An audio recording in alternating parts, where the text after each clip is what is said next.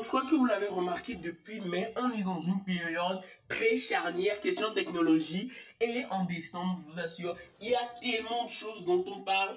Je ne sais même plus où donner de la tête.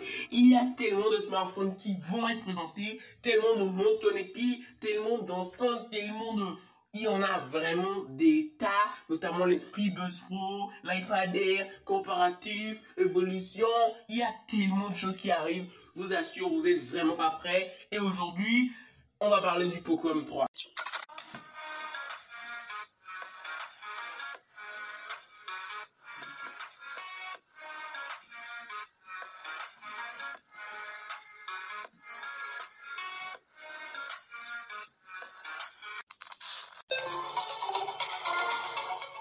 Déjà, qu'est-ce que Poco Poco est une filiale de Xiaomi qui essaye un peu de se détacher? Parce que ce que j'ai remarqué, c'est que Poco veut vraiment garder cette identité de marque à part entière, mais qui appartient toujours à Xiaomi. Bon, aujourd'hui, premièrement, parlons du design de ce Poco M3. Premièrement, il a trois capteurs au dos qu'on va se détailler après. Mais ce qui me gêne un peu, c'est qu'on a une très très mais très grande inscription Poco dans la continuité des trois capteurs photo. Et ça, je trouve ça gênant que ne seulement sortant que le smartphone, 99% des gens connaissent déjà la marque à qui elle appartient.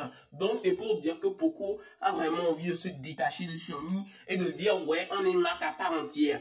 Mais question design à l'avant, on est sur une goutte en U ou en V si vous voulez. Mais bon, moi ça me dérange pas vraiment beaucoup parce que le tarif est particulièrement bas et on va se reparler de ça en fin de podcast. L'écran est quand même de très bonne facture avec un écran 6,53 pouces Full HD+, LCD IPS évidemment, 395 pixels par pouce avec un ratio 19,5 neuvième, un Corning Gorilla Glass 3 pour le protéger et une surface d'affichage de 90,34%. Le capteur d'empreinte aussi, je le vois à peine, est situé sur la tranche du smartphone, donc sur le côté. Mais ce qui m'étonne sur ce smartphone, c'est que le dos en cuir, en fait, on n'a pas de dos en cuir, mais on a un dos en plastique avec un effet de cuir, un effet de cuir cassé. Moi, ça m'étonne de voir cet effet sur smartphone entrée de gamme particulièrement parce que ce genre de système, on voit ça sur des smartphones un peu plus haut de gamme, notamment le Bofan X2 Pro. Moi, ce qui m'étonne encore, c'est le poids, parce qu'on fait 198 grammes. Donc, je vous préviens, ce smartphone quand même assez lourd, mais il est dans ce qui se fait en 2020.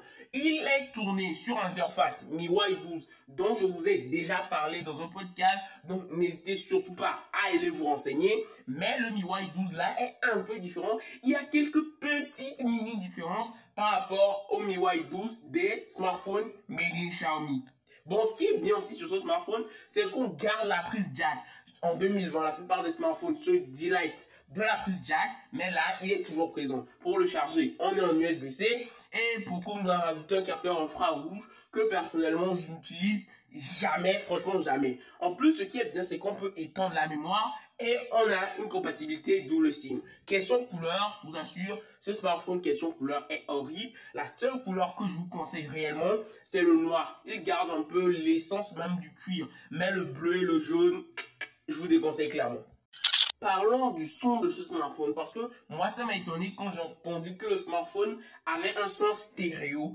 Oui, c'est un bien, bel et bien smartphone avec un son stéréo. Mais il y a quelque chose à savoir. Premièrement, le son stéréo est bien. On a beaucoup de graves, le son a un bon spectre, mais le son est assez déséquilibré entre le premier haut-parleur qui vous sert à passer les appels et le deuxième haut-parleur sur la tranche inférieure du smartphone qui est bien plus puissant que le premier. Donc, on a cette sensation de déséquilibre, mais est-ce que le son stéréo est vraiment très important? S'il est déséquilibré ça, c'est franchement à vous de juger.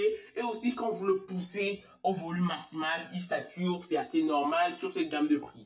Ce qui est bien aussi, c'est qu'on a du Bluetooth 5, mais question processeur, Xiaomi Poco n'est pas allé assez loin. Parce qu'on est sur un Snapdragon 665. C'est pas le processeur le plus puissant. Il fera tourner, je sais pas, 70, 80% des jeux du Play Store. Mais faut pas lui en demander trop, sinon il va commencer à, bon, vous comprenez, hein. Question RAM, on a 4 Go de RAM, LPDDR4X. Mais ce qui m'a surpris sur le stockage, c'est que on commence en 64 Go UFS 2.1, mais quand on monte en 101 Go, on passe à de l'UFS 2.2. C'est assez surprenant, je sais pas pourquoi ils ont fait ce choix, mais bon, je sais pas si c'est vraiment l'un des meilleurs choix de faire ce truc. Je sais pas. Parlons du son de ce smartphone parce que moi ça m'a étonné quand j'ai entendu que le smartphone avait un son stéréo. Oui, c'est un bien bel et bien smartphone avec un son stéréo. Mais il y a quelque chose à savoir. Premièrement, le son stéréo est bien. On a beaucoup de graves, le son a un bon spectre, mais le son est assez déséquilibré entre le premier haut-parleur qui vous sert à passer les appels et le deuxième haut-parleur sur la tranche inférieure du smartphone qui est bien plus puissant que le premier. Donc, on a cette sensation de déséquilibre, mais est-ce que le son stéréo est vraiment très important? S'il est déséquilibré ça, c'est franchement à vous de juger. Et aussi, quand vous le poussez au volume maximal, il sature, c'est assez normal sur cette gamme de prix. Ce qui est bien aussi, c'est qu'on a du Bluetooth 5, mais question processeur, Xiaomi Poco n'est pas allé assez loin. Parce qu'on est sur un Snapdragon 665. C'est pas le processeur le plus puissant. Il fera tourner, je sais pas, 70-80% des jeux du Play Store. Mais faut pas lui en demander trop, sinon il va commencer à Bon, vous comprenez. Hein. Question RAM, on a 4 Go de RAM, LPDDR4X, mais ce qui m'a surpris sur le stockage, c'est que on commence en 64 Go, UFS 2.1, mais quand on monte en 101 Go, on passe à de l'UFS 2.2. C'est assez surprenant, je sais pas pourquoi ils ont fait ce choix, mais bon, je sais pas si c'est vraiment l'un des meilleurs choix de faire ce truc. Je sais pas. Moi, ce qui m'a plus étonné et épaté pour que je vous parle de ce smartphone qui est un smartphone entrée de gamme, chose que je ne fais pas régulièrement sur la chaîne, c'est sa batterie. Parce qu'on a une batterie de 6000 mAh. C'est tout simplement énorme, c'est l'une des plus grandes batteries du marché. L'une des batteries de 6000 mAh dont je vous ai parlé, c'était l'Asus ROG Phone 3. Et même dans quelques temps, on va parler d'un Samsung, du Samsung avec la plus grosse batterie qui n'a jamais existé. Vous savez de quel Samsung je parler, du M51. Donc on va se faire ce podcast assez rapidement dans quelques temps, vous inquiétez pas. En plus, l'autonomie, ce qui est bien, c'est que sur une, un usage assez classique, assez basique, vous tiendrez deux jours. Et en plus, on a un bloc chargeur 22,5 watts, charge rapide, by Poco. Je vous rassure, la charge n'est pas rapide, elle est assez lente. Donc, si vous avez du temps devant vous, chargez-le parce que la charge n'est pas vraiment le truc le plus rapide possible. Et aussi, ce qui est bien, c'est que ce smartphone est compatible avec les services de streaming en Full HD+, donc vous pourrez quand même utiliser une très bonne partie de l'écran pour vraiment voir les, films et séries dans la qualité la plus bonne. Mais si vous prenez beaucoup de temps pour jouer au jeu et regarder beaucoup de films et séries, l'autonomie va tomber. Mais quand même, vous gardez une autonomie de deux jours. Ça, c'est vraiment, vraiment très sûr.